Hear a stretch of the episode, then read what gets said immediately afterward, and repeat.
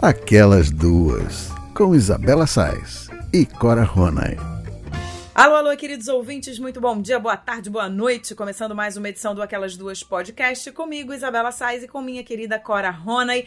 Eu senti tanta saudade de você semana passada, Corinha. E aí, tudo bem? Ah, tudo ótimo. E você ficou em ótima companhia cá entre nós. Ótima companhia com o Fernando Com Caruso, Fernando, né? que mandou um beijão pra você. Eu adoro ele. E Ele é conheço, demais. conheço ele desde bebê, né? Jura, desde bebezinho? Desde bebezinho. Olha! Puxa Desde- vida, se eu soubesse disso, eu tinha encarnado nele. Ah, pois é. Não, eu conheço ele antes de ele se conhecer. Exatamente. Cora que trocou suas fraldas, Fernando Caruso, é Exatamente, isso? praticamente isso. Mas ele adora você também, falou que tá morrendo de saudade. E deixou aqui um recado. Ele falou que ele quer fazer um programa, eu, você e ele. E melhor, eu, você, ele e Léo Jaime. Ah, isso ia Todo ser muito mundo bom, né? junto. Vamos ver se a gente consegue eh, Juntos e shallow now, né? agendas. Juntos e Shallow Now, exatamente. Temos que fazer. Vamos fazer. Corinha, você estava em Manaus. Conta tudo, novidades da viagem. Cara, Manaus, eu, eu amo a região norte. E cada vez que eu vou, eu me espanto. Porque na cabeça da gente, mesmo a minha, que vou lá com muita frequência, aquilo é floresta. Até porque a gente só recebe notícias de lá da floresta. Sim. A gente não recebe outra espécie de notícia, né? Floresta está pegando fogo, floresta isso, floresta aquilo.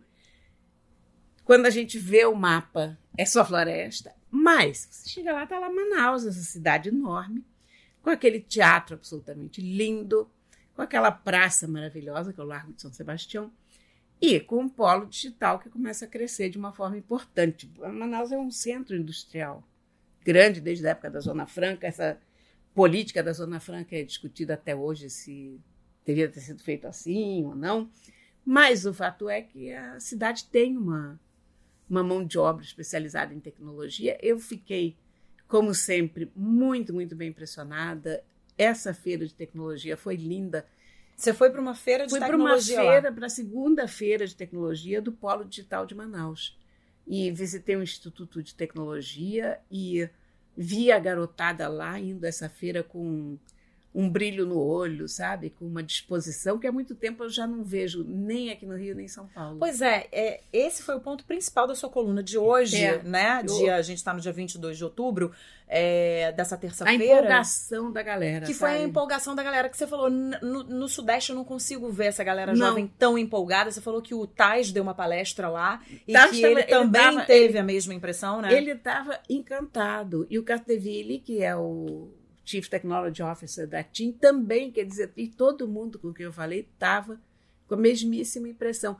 Gente, como essa garotada aqui é entusiasmada, como eles são empolgados, como, como é diferente a garra deles da, da garra daqui. Porque eu não sei se é porque aqui a gente tem mais opções, então tudo vira apenas mais uma coisa. Acho que é por isso. É, eu não sei também se é a própria vocação de tecnologia da cidade, mas eu fiquei entusiasmada, sabe? Achei lindo e achei uma coisa muito bonita de se ver. É, e você postou no seu, nos seus stories um momento que você saiu. Ah, aquilo Você foi estava lindo. saindo de algum lugar e Saí aí do encontrou... restaurante. Pois é, do restaurante aí encontrou uma banda tocando Beatles, com todo mundo na praça. Eu achei tão bacana. E aquela imagem que você postou me lembrou, assim, cidade de interior. Com todo mundo reunido na praça, vendo Porque um show. Manaus, Manaus é, apesar de tudo, uma cidade, bem, primeiro muito interior, se você for ver, bom, interior da Amazônia. Depois ainda é uma cidade de um tamanho administrável, são 2 milhões de habitantes. Já tem problema de violência na periferia, já tem Comando Vermelho, PCC, todas essas porcarias já estão lá. Uhum. Mas ainda tem uma coisa boa, sabe? De um- uma cidade de um tamanho normal. Quer dizer, possível se conhecer a cidade. E, e aquela beleza por todo lado, né? Eu, eu gosto muito de lá, as pessoas são muito simpáticas. Aliás, eu faço questão de mandar um beijo para o Beto Campainha, o meu amigo que está lavando louça em Manaus. Olha só, gente, eu adorei. A Cora me contou essa história. Ele falou que ouve o podcast lavando louça. Olha que incrível. Então ele me disse assim: não, vocês têm que mandar um abraço para as pessoas que estão lavando louça, porque o horário de ouvir. você que tá lavando louça, meu amigo, minha amiga, ouvindo o podcast. Né? Eu, eu fiz bons amigos lá em Manaus e, e as coisas são tão naturais e simpáticas e é uma cidade tão boa. Que delícia. É, foi uma, uma Então- viagem muito boa, muito rápida, muito corrida, mas, mas Manaus sempre é uma cidade de surpresas e boas surpresas para mim. Que bom, voltou renovada então. Voltei. Pronta para o nosso podcast de Sim. hoje, certo? Então vamos começar. A gente começa com um assunto sério. No dia 10 de outubro foi anunciado o veto presidencial ao projeto de lei de autoria da deputada Renata Abreu, de São Paulo, que propunha alterar a Lei Maria da Penha, tornando compulsória a notificação às autoridades policiais em todo o território nacional dos casos suspeitos de violência contra a mulher que chegassem aos serviços de saúde, ainda que sem o consentimento da vítima.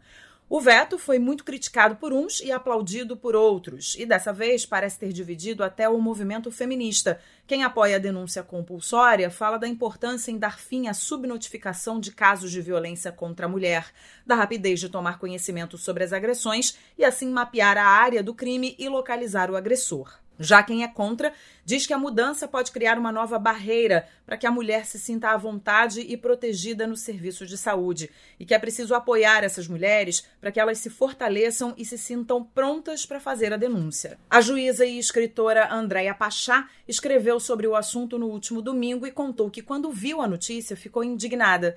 Mas ela diz que um alerta da rede feminista de ginecologistas e obstetras a fez refletir melhor. Segundo o grupo, ao receber uma mulher fragilizada em situação de violência, deve ser oferecida uma escuta especializada com esclarecimentos sobre a importância da denúncia. Mas a notificação sem consentimento representa mais uma violência para sua dignidade. E ela conclui: impossível imaginar que, sem autonomia, num assunto que trata da sua intimidade, o ciclo de violência será interrompido. Ou seja, a Pachá acabou mudando de ideia e faz um alerta. A solução para o feminicídio deve ser pelo respeito, pela educação que emancipa e pela alteridade que acolhe. Aliás, como ela bem escreveu no título do artigo, a escolha é das mulheres. Eu assino embaixo, Cora. Não sei qual é a sua opinião sobre isso. Cara, eu tive a mesmíssima reação da Andrea. Eu, quando vi, eu digo, que absurdo! Eu já estava pronta para escrever um post detonando. Por detonando quê? o presidente de novo. Porque vamos combinar, um tanto dessa reação parte do fato de ser assinado pelo Bolsonaro. Claro.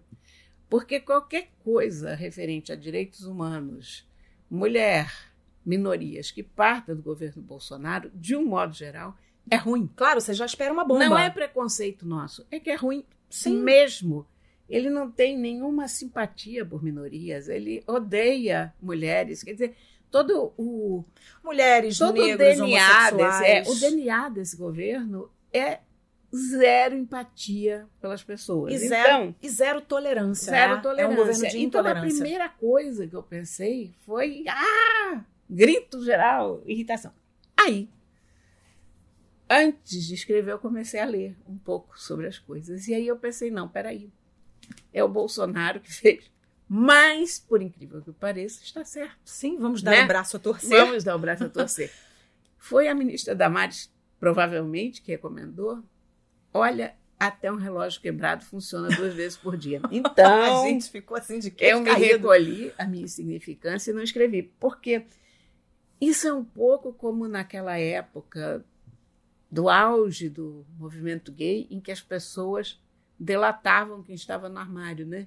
E que se chamava outing, né? Que o, Uhum. você era gay, você não dizia que era gay, e as pessoas diziam que você era gay.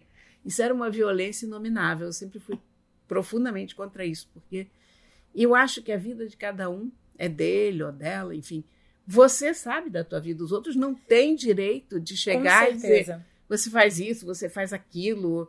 É, eu, Ah, eu acho que a gente. Não pode, não pode. Eu acho que a gente, sobretudo, está falando aqui de liberdade. É liberdade. É liberdade e de nesse dizer o que aconteceu com você ou não. Você tem o direito e a liberdade de dizer para quem você quiser ou não dizer Mas tem, tem uma o coisa que que, vai aconteceu além. e o que se passou com Mas você. não, mas aqui tem uma outra coisa que é, ainda por cima, você botar a pessoa em mais perigo ainda. Em risco, exatamente. Fora isso, Fora se você vai para um hospital, né? E uh, esse hospital resolve denunciar esse agressor sem o seu consentimento, você está colocando essa mulher mais em risco ainda. Você pode estar É. colocando essa mulher mais em risco ainda.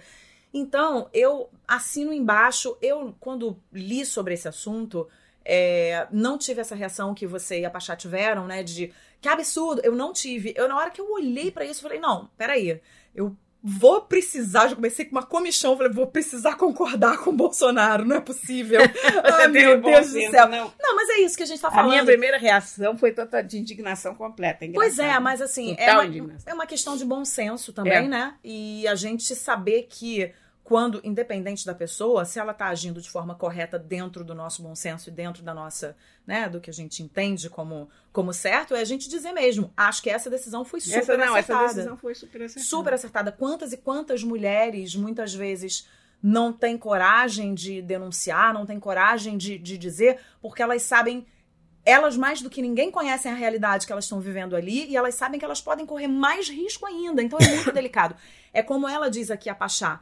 Você precisa informar essa mulher, você precisa conversar com essa mulher isso. e esclarecer para ela que o melhor a fazer é denunciar. Mas quem toma essa decisão é essa mulher. Ninguém pode tomar essa Não, decisão. Não, e porque por você imagina um sujeito que já é violento, que já bateu na mulher a ponto dessa mulher precisar buscar socorro. Esse cara vai ser procurado pela polícia, ainda numa situação que a própria mulher nem está sabendo disso. Uhum. Você imagina o que isso pode dar? Esse cara pode pegar uma arma, pode matar essa mulher. Não sei o que, pode acontecer. É, é muito perigoso. É. E eu achei interessante o artigo da, da Andrea, porque ela fala de uma maneira muito muito aberta, né? Porque ela, como juíza, né? E ela tem uma posição, ela tá falando como juíza.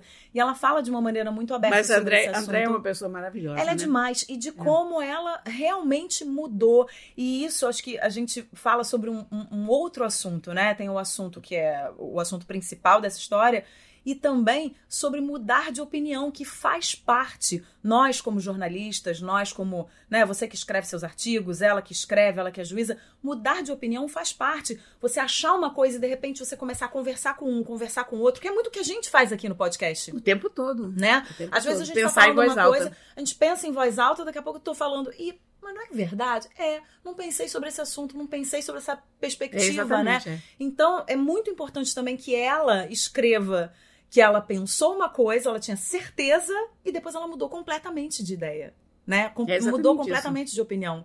Então eu achei muito legal, assim, no, o conjunto da obra é, é, muito legal e que bom que isso não vai passar, porque eu acho que mulheres estariam muito mais em risco. Até era pior, era né? com certeza pior. Exatamente. Ponto para o Bolsonaro. Quando é que a gente pensou que ia dizer isso?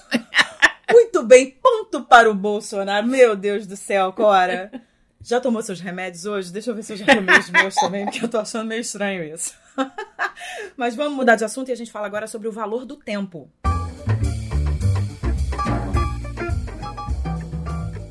A maioria das pessoas usa o transporte público para ir e voltar do trabalho todos os dias.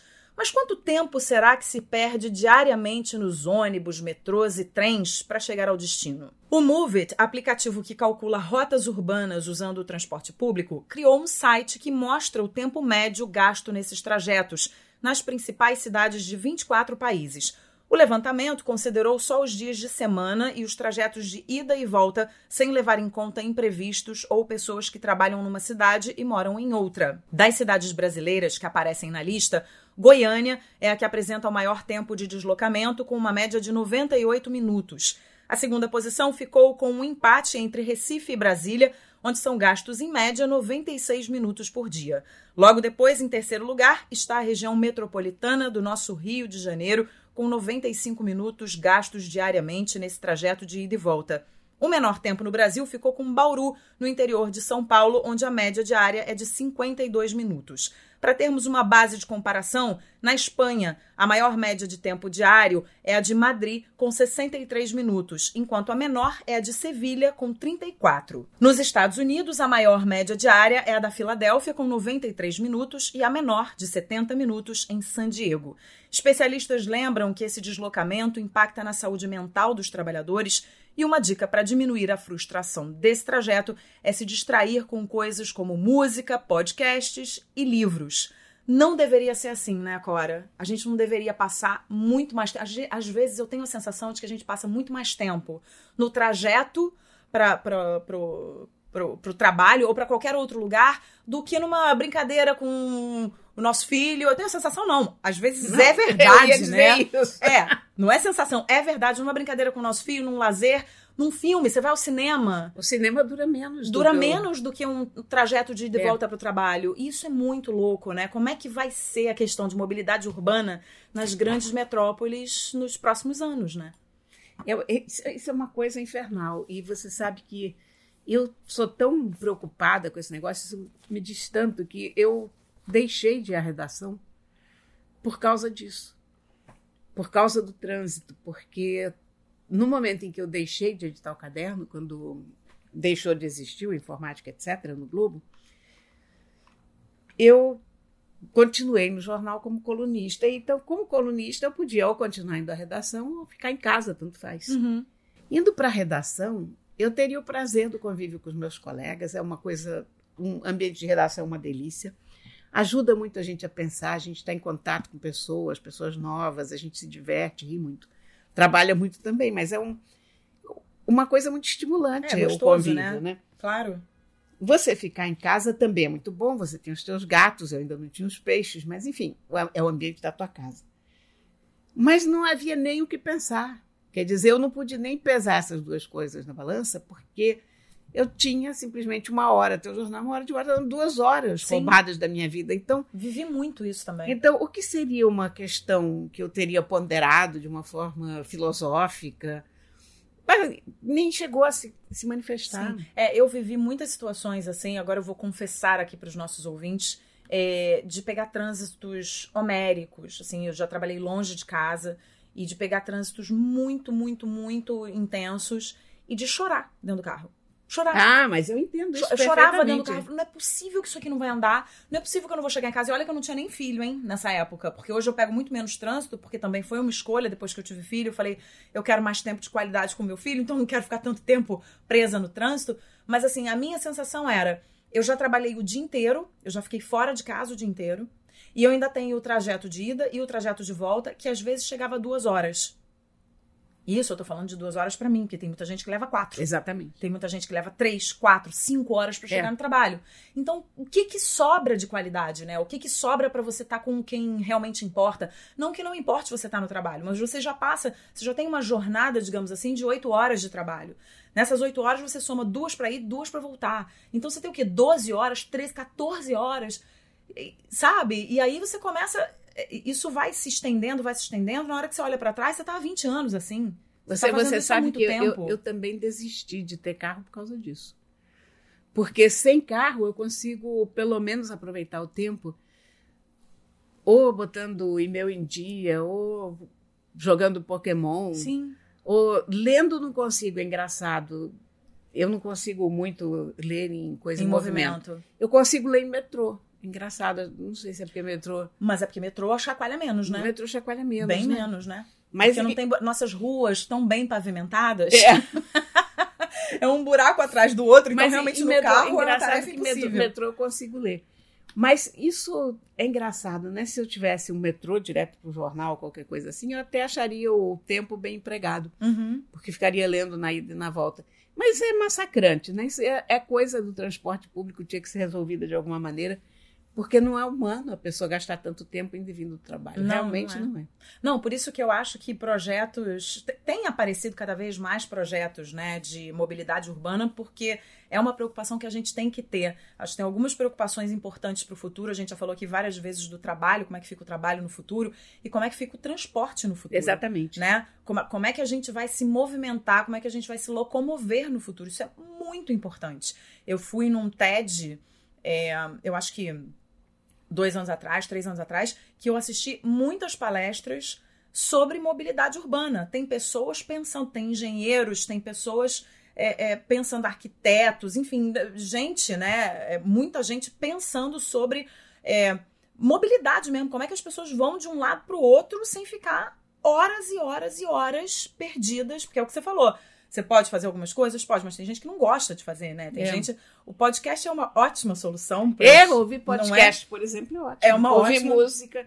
Tem muita coisa para fazer, na verdade. né? É. Mas outra coisa é que tem que ter um mínimo de conforto.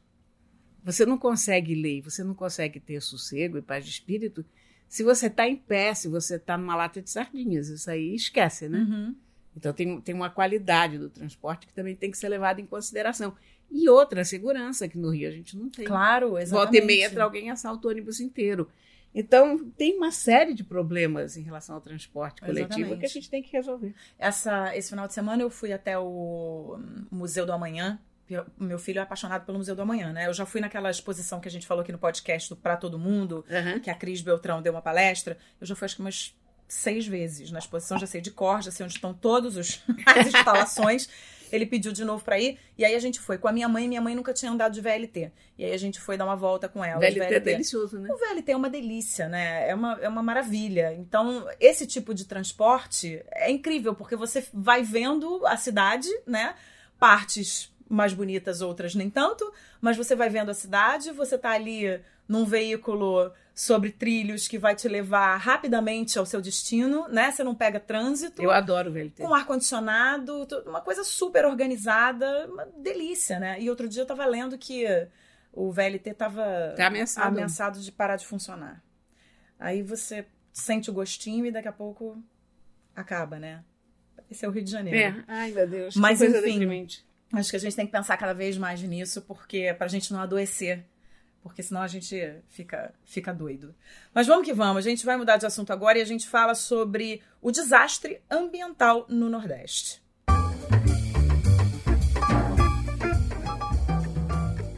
O Brasil vive atualmente mais um grande desastre ambiental. Manchas de petróleo se espalharam pelo oceano e chegaram às praias do Nordeste. Os primeiros sinais da substância apareceram no início de setembro em Pernambuco. Segundo o balanço divulgado na última segunda-feira, dia 21, a poluição já alcançou 200 localidades em 78 municípios de nove estados. Além de Pernambuco, chegou a Alagoas, Bahia, Ceará, Maranhão, Paraíba, Piauí, Rio Grande do Norte e Sergipe. A origem desse material ainda está sob investigação, mas o fato é que esse derramamento de petróleo tem afetado a vida de animais marinhos e vem causando impacto nas cidades litorâneas. A Marinha do Brasil tem atuado com ações de monitoramento, principalmente nos registros de navios na costa e também na redução de danos, com iniciativas de limpeza de praias por parte de mais de 1.500 militares. Já o Ibama vem catalogando as praias e os animais afetados. Especialistas apontam para três hipóteses principais: um navio afundado, um acidente durante a passagem de óleo de um navio para o outro ou um despejo criminoso. Na última sexta-feira, o Ministério Público Federal dos nove estados do Nordeste moveu uma ação conjunta pedindo que a Justiça obrigasse a União a acionar em 24 horas o Plano Nacional de Contingência para incidentes de poluição por óleo, com multa diária de até um milhão de reais em caso de descumprimento. O pedido foi concedido no domingo. Nessa segunda-feira, o vice-presidente Mourão, atualmente no exercício do poder por conta de uma viagem de Jair Bolsonaro ao exterior, anunciou a entrada do Exército na operação, com quase 5 mil homens da 10ª Brigada de Infantaria motorizada sediada em Recife. De acordo com a Marinha, já foram recolhidas mais de 600 toneladas de resíduos no litoral nordestino. Especialistas lembram que a contaminação química deve durar muito mais tempo do que a nossa percepção visual, já que o petróleo cru tem uma degradação extremamente lenta que pode levar décadas.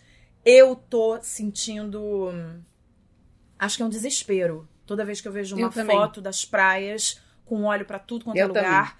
E ao mesmo tempo. A eu- inação do governo. a inação do governo É assustadora. E- Assustadora. Quer dizer, é preciso o Ministério Público entrar em ação para mandar o governo trabalhar. Sim. Aí vai aquele pateta daquele ministro catar a amostrinha de óleo para fazer de conta que tá. O que, que ele sabe daquilo? O que, que ele entende daquilo? Para quê aquela foto? Hoje foram enviados para lá 5 mil soldados. Ok. Essas manchas de óleo começaram no dia 6 de setembro. Sim. Tem dois meses praticamente que está chegando óleo nessas praias direto. Mas foi a mesma coisa que aconteceu lá no INPE, lá atrás, na Exatamente, Amazônia. não. O INPE, o INPE divulga o alerta e ninguém faz E nada. você tem alerta disso, você tem satélites mostrando as manchas de óleo chegando e estão procurando culpados, mas olha, honestamente. Ai, eu nem sei o que falar. Não, é- sinceramente, porque, ok, é muito importante descobrir de onde está vindo, até para parar Sim. de vir, Mas o mais importante aqui não é encontrar de quem é a culpa, o mais importante aqui é agir. Com certeza. Sabe? Então, dizer, ah, foi a Venezuela. Mas se foi a Venezuela, sabe? O que a gente tem que fazer é impedir que isso chegue às praias. Não. Ah, ok, deixa eu votar. Você tem criança lá, você tem É, adulto, você eu- tem eu- gente com baldinho Eu recolhendo me- eu óleo. fico Como me é perguntando para esse governo, eu fico me perguntando o que é urgência, o que significa urgência, porque se isso não é urgente, o Urgente é é brigar no PSL. Pois é, Urgente é xingar a Joyce. exatamente. É, urgente é eles ficarem. Ur- urgente é a reeleição. É, urgente, é urgente- ficar um mandando o outro tomar naquele lugar e É se isso. chamando de viado e não sei o quê. Gente, para, né? Que- Exatamente, enquanto tem um país morrendo, né? É, é, agonizando, enquanto tem animais que vão ser extintos por conta disso. Não, e, Né? e justamente, mesmo que fosse uma praia muito feia, a gente deveria estar preocupado. Mas Claro. no caso, as nossas praias mais bonitas estão Sim. sendo alcançadas Cartão postal para do Brasil. paraísos ecológicos. Claro. Eu fico arrasada com essa história. É, e aí você vê também, né, as pessoas ali se mobilizando, a quantidade de voluntário, porque E o povo passando pano. E o povo passando pano. Ah, não, mas Bolsonaro está fazendo o que pode. Não, não está não fazendo. está fazendo o que pode. Esse governo não está. Olha, numa boa, esse governo não está fazendo o que pode pelo meio ambiente e por muitas outras coisas. Exatamente. Mas já que o nosso papo aqui é meio ambiente, o governo não está fazendo. O governo simplesmente finge que não vê que está pegando E- fogo na Amazônia, finge que não vê que tem vazamento de óleo, finge que não vê que tem um monte de animal morrendo, que os Não, nossos e- cartões postais estão ameaçados, e que a vida. Não, e tá aí, ameaçada. aí dizem que, ah, cadê os ambientalistas? Lamento que não estejam acompanhando os ambientalistas, porque eu só ouço ambientalistas gritando. Eu vejo, o nosso, nem precisa ir muito longe, o nosso Mário O Boscatelli Moscatelli, que é maravilhoso. está gritando aqui todo dia Sim. nas redes sociais. Todos nós, jornalistas, to- todos nós que temos alguma preocupação com isso, estamos desesperados e nada acontece. Quer dizer, foi preciso que o Ministério Público Federal entrasse em ação para finalmente irem 5 mil soldados para lá. Mas, gente, isso era o lugar onde os soldados tinham que estar? Uhum, Em primeiríssimo lugar. Sim. Chegou uma mancha de óleo, corre todo mundo para lá. sim. E também Ai, há de se fazer um, um- um trabalho para prevenir que isso aconteça Claro. também. Porque a prevenção também não existe nesse governo. Não vão prevenir nada. Aí na hora que acontece, demora sei lá quanto tempo para tomar uma atitude. E toma uma atitude porque é forçado a tomar. Porque se não fosse forçado a tomar, tava fazendo o quê? O que, que o ministro tá fazendo? Nada. Né? É uma, é uma não, o ministro está fazendo foto. Tá fazendo firula. É. Tá fazendo firula, cara. É uma anta hipster esse ministro. Eu eu tenho horror desse ministro. Cora, eu vou começar a anotar, porque você chamou o Bolsonaro outro dia de besta do apocalipse. Agora o ministro é uma anta hipster. Mas é o que ele é. Eu adoro esses, essas nomenclaturas. Eu Adorei. tenho horror desse ministro. Eu olho para esse ministro. É uma, é uma figura de uma empáfia, é uma figura de um grau de incompetência. Quer dizer, esse óleo estava comendo as nossas praias, esse cara estava passeando pela Europa fazendo programação cultural. Não é possível, querendo convencer os países europeus de que esse governo tem alguma preocupação com o meio ambiente. E eles, e eles, eles insistem nisso, né? Eles É. querem convencer os governos, eles querem convencer A gente convence com ações, a gente não os outros países, palavras. exatamente, com palavras de que não, estamos super ligados, estamos sim é, correndo atrás e fazendo por onde. E não estão. Basta você ver o que está acontecendo lá, basta você ver as fotos, você vê. Você viu o desabafo do pescador? Ontem? Não, não. Ah, o que, que ele falou? viralizou. É um espetáculo. É um rapaz jovem, forte, típico pescador nordestino, que já participou de uma operação dessas de contenção de óleo derramado e tal, falando. Não é aqui na praia que tem que fazer, ele inclusive nem pronuncia direito a palavra, dizendo offshore, não sei o quê. É, ele tem toda a razão, né? Aí você pode dizer, ah, ele não é especialista em nada, ele é um pescador, mas é um pescador que está desesperado com aquilo lá. E ele diz que isso aqui tem que conter com telas, coisas de até dois metros de profundidade que seguram a porcaria do óleo lá, não deixa chegar aqui. Uhum. E amanhã vão fazer o quê? Vão comer o mexilhão contaminado? Vão comer o peixe venenoso? É isso Claro. que vai acontecer. É, até porque isso não ameaça só a vida dos animais, isso ame- ameaça a vida das pessoas. Isso é uma ameaça à vida de ameaça uma maneira tudo, geral. né? né? Exatamente. Vamos mudar de assunto? Vamos.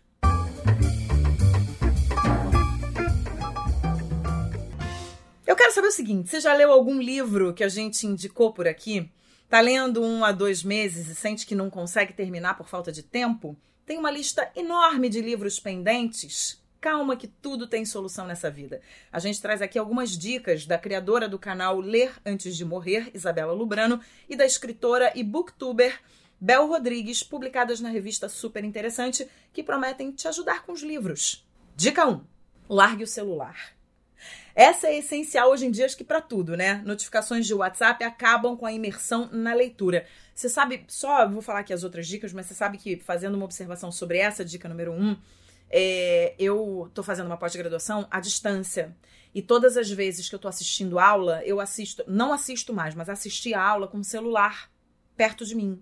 Como o celular Atrapalha me muito. atrapalha. Atrapalha muito. Toda hora eu tenho que pausar a aula porque eu. Ah, não, isso aqui é importante. Isso aqui é- Agora eu deixo pra lá. Quando eu termino Mas- de assistir a aula, que eu pego o celular. Eu não tenho notificações no WhatsApp. Ah, você não tem? Eles- Elas não ficam te avisando ali. Eu não, eu não ponho notificações de nada, porque a minha família sabe que para falar comigo, urgente tem que ligar. Porque senão eu não, não faço nada na minha vida. A sua família não, a fam- sua família Todo e seus mundo. amigos, né? A minha Eu família. Ah, mas você é minha família, Ah, ora que é essa. Amei! Imagina Mas se é- não é minha família. Quer dizer, as Ah. pessoas, pessoas que me conhecem sabem que ou vão me mandar um recado que eu vou ler hoje de noite ou amanhã de manhã, em algum momento nas Uhum. próximas 86 horas, alguma coisa assim. ou vão ligar pelo telefone para mim. É. Porque eu sou contra, é engraçado, as pessoas dizem, ah, mas você que é tão, ecoló é tão antenada e tão tecnológica, eu sou, mas é por isso mesmo que eu não tenho notificações. É. Porque senão a gente não produz. As pessoas, como é que você tem tanto tempo para ler? Eu tenho tanto tempo para ler porque eu não tenho notificações no meu celular. Você lê longe do celular, exatamente. E aí eu percebi não, eu isso. até leio perto. Mas não tem notificação. E, e eu tenho um hábito hoje, porque esse hábito acho que todo, todo mundo meio que desenvolveu, porque você está lendo e de repente tem alguma informação no livro ou qualquer coisa que eu corro no Google para ver, para checar, para ver uma foto. Ele fa- um livro faz referência a outro, eu já vou Uhum. ver o que que é o outro livro, mas eu não tenho notificações. É, pois é. Como eu tenho notificações, eu fico longe do celular. Vou até tirar minhas notificações. Mas eu fico longe do celular porque eu percebi, eu me dei conta de quantas interrupções eu fazia na aula e de como eu não estava aproveitando a aula. E aí, Olha, Parei, deixa, deixa eu aproveitar que a gente está nesse, nesse quesito notificações. Isso é um vício contemporâneo que a gente tem que tomar muito cuidado. Porque o ser humano não é obrigado a responder não. a uma mensagem, uma solicitação, exatamente no minuto que ela foi enviada. As coisas podem esperar. Claro. Há muitos, se você for peneirar o que você recebeu de, de mensagens e de no- coisas ao longo do dia, você vai ver que urgente mesmo, se tiver, vai ter uma coisa ou duas. E mesmo é assim, a, a besteira, maioria. grupo. É, e mesmo assim, eu duvido que tenha uma coisa urgente. É, tem gente, inclusive, que eh, muda a cor, né? Porque o WhatsApp fica azul, né? Quando você lê. Tem gente que muda a cor pra pessoa não saber e não ficar uma, uma situação constrangedora de, poxa, eu não respondi. Eu acho que não é assim. Eu não mudo a cor, não. Se eu não puder responder, eu não respondi e a pessoa vai esperar um pouquinho, sabe? Porque. Sei lá, isso que você tá dizendo, a gente não é obrigado a responder Não, naquele momento. isso- a a gente gente- a cria gente tá uma se urgência pra escraviza- a gente. gente tá se Tá se escravizando. diante dessas, né, desses aplicativos, dessas. A vantagem essas da gente ter tecnologias. 66 anos é que a gente pode não responder imediatamente. Pode tudo, né? É. Mas eu tenho 43 e também. Isso. Também me a vantagem de ter 43 É. anos, né? Eu me A permito. vantagem de ter 22, a vantagem de ter. É essa, né? essa. Isso pode ser vantagem em qualquer idade, é só você escolher, né? Exatamente. Isso pra você. Bom, então vamos seguir aqui. Dica 1, então, é essa de ficar longe do celular. A dica 2, escolha direito. Nenhuma dica funciona se o livro não te interessar. Experimente gêneros de ficção e não ficção até encontrar os seus favoritos. De fato, né? Não adianta começar a ler um Não. livro que não te interessa. Você, por exemplo, outro dia você me falou que você não é muito interessado em, em, em thrillers, Não, né? Em, em livros de suspense. não, não sou. Você gosta mais de romance policial. É, e são duas coisas completamente diferentes. Completamente diferentes. Pois é. Mas então, não adianta pegar um thriller porque você não vai. Provavelmente você não vai se empolgar. Não, eu, Com a leitura. eu, eu vou largar nas primeiras páginas. Pois é. E hoje eu tenho maturidade suficiente para largar o livro depois que comecei, porque antigamente eu me obrigava a ler até o fim. Eu também. Hoje não. Hoje eu começo a ver que eu não estou gostando, pum, largo, porque a vida é curta. É. Eu também me obrigava. Mas hoje em dia eu também não me obrigo, não. Não gostei, já larguei. Pronto, né? É. Há muitos livros esperando a fila com fila. É, exatamente. A fila tem que andar. Dica 3. Não gostou? Ó, Exatamente. Parta pra muito outra. importante. isso mesmo. Se o livro estiver chato, desencane. Ler é hobby e não obrigação. Isso mesmo. Dica 4, prepare o terreno. Os livros precisam ser incorporados à sua rotina. E aí ela fala um pouco mais depois sobre o ambiente que você está lendo. É, você tem alguma preferência de onde você gosta de ler? Eu tenho dois lugares em que eu gosto de ler muito. Eu gosto de ler muito deitada na minha cama ou espichada no meu sofá na sala. Uhum. Uh, quando eu leio na sala, eu leio em livro de papel, porque tem uma luz maravilhosa da janela que bate em cima do livro. É, fica, claro. ótimo, é, fica ótimo de ler. E na cama eu leio basicamente, não, não, basicamente não, mas eu leio muito em Kindle. Porque o Kindle é uma maravilha quando você vai dormir, você não precisa nem ligar a luz nem nada. Tá? Sim.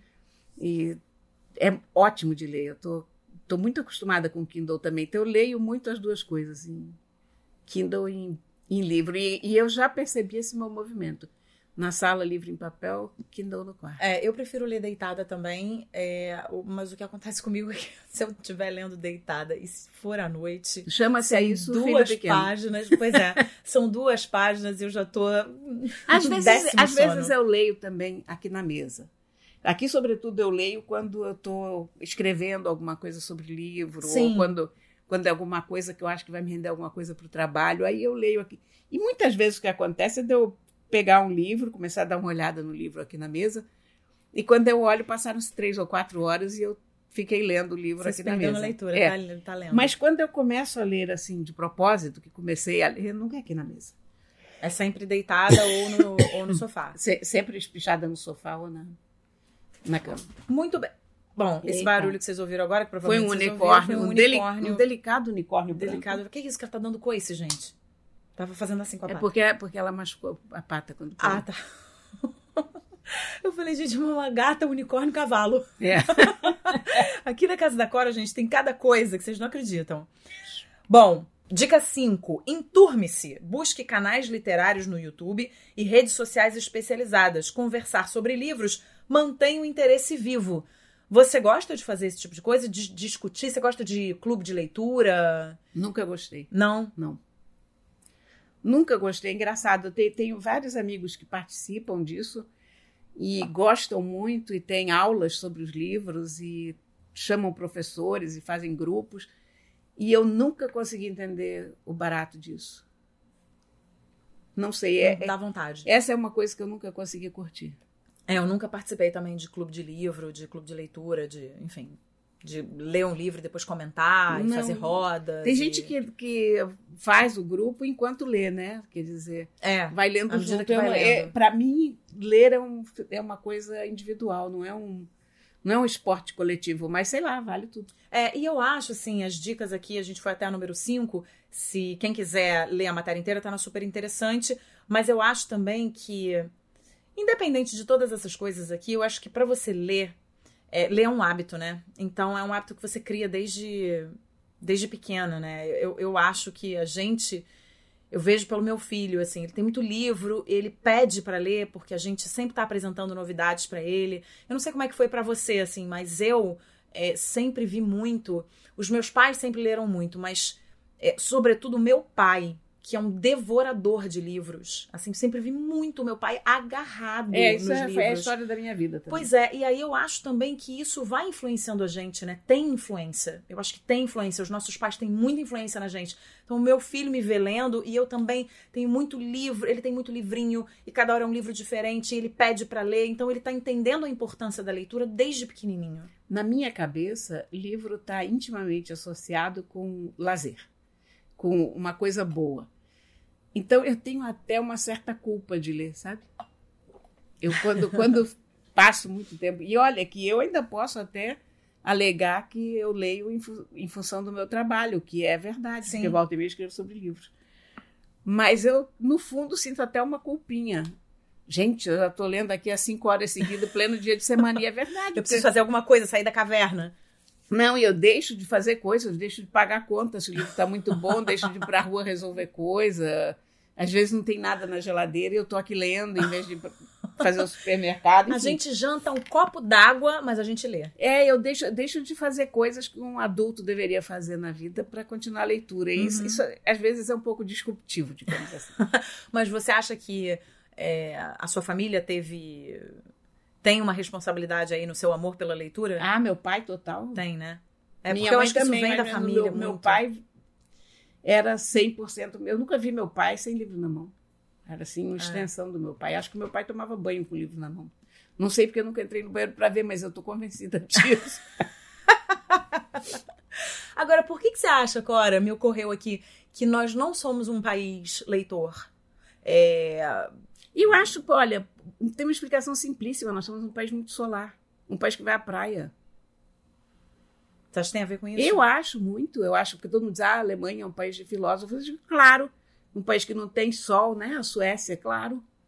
Você não tem nada. Você, Tem o que fazer, vai ler, né? Sete meses de inverno, né? Aquele escuro, você acorda, tá escuro, você vai trabalhar, tá escuro, você sai do trabalho, tá escuro, tá escuro, tá escuro.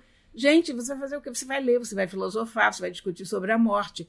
Aqui você acorda, tá dando praia, oba, vamos pra praia, pronto. Tá Eu explicado, acho que né? basicamente é isso.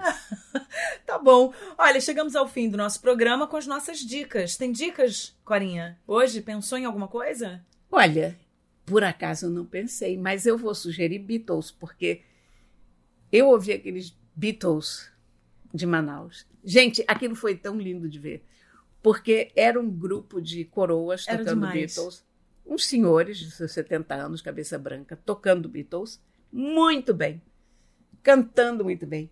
E eram senhores de 70 anos que não estavam vestidos como Mick Jagger, eles estavam vestidos como senhores de 70 anos. Camisinha de botão, calça, cinto e tal, e dando aquele show. Que música, Corinha, que a gente vai botar na playlist, então? Vamos botar alguns Beatles básicos, Please Please Me, Love Me Too. Já tem um monte lá, né? A gente tem que ver se essas já estão. A gente Já vai- pusemos Beatles já- na... Eu já botei um monte. Ah, já botou? Ah, Já tá bom. botei um monte. Mas eu não sei se essas. A gente Beatles confere depois sempre e é uma bota. coisa maravilhosa. Sempre onde, bem-vindo, né? onde quer que a gente... Às, às vezes eu passo, sei lá, meses sem ouvir Beatles. Porque a gente pensa, não, Beatles, né, tá ok. E aí, de repente, você ouve o primeiro acorde de uma daquelas músicas e volta tudo. Assim, É. Beatles. É demais, né? É. É. demais. É sempre bom. E qualquer hora é hora de Beatles também. Bom, minhas dicas. Eu tenho duas dicas aqui. Já que a gente falou de literatura agora no finalzinho do programa, eu tenho a dica do Leiturinha. O Leiturinha é um clube de livros infantis que incentiva os pequenos a ler. Eu assino o Leiturinha. É muito legal. Uma vez por mês chegam livros na ah, sua é casa. lindo isso, é muito bom. Ele vem embrulhadinho. é, ele tem toda uma identidade visual, todo bonitinho. Ele tem um cheirinho gostoso que as crianças adoram. É, é, a curadoria é incrível e eu acho que vale muito a pena para, principalmente assim, não é o meu caso, mas para pais às vezes que não têm é, muita disponibilidade de ir em livraria caçar livros legais para os filhos. Esse livro vem à sua casa. Você só faz uma assinatura, é como Muito se você fizesse uma assinatura de um jornal, né? Então esse livro vem à sua casa e eles vão mandando, você informa é, o que, que seu filho mais gosta, é, você informa a idade e eles vão mandando os livros que são próprios para aquela idade. Né? Então eles vão acompanhando o desenvolvimento do seu filho e vão entendendo que livros são próprios para aquela idade e para os interesses do seu filho. Então é super bacana, você tem vários planos que você pode assinar, do mais barato ao mais caro, e chama Leiturinha. É só você acessar no, no- na internet, digita lá Leiturinha no Google que vai aparecer todas as informações. E eu acho super bacana. E depois que o Leiturinha começa a chegar, depois de um tempo, a sua a, a- a criança começa a esperar o Leiturinha. Então, o meu filho já me pergunta: Mamãe, esse mês já teve leiturinha? Que bom, então é né? muito legal também, porque é, faz parte da criação do hábito da leitura. É, né? cria, e cria uma expectativa positiva. né? Uma expectativa positiva.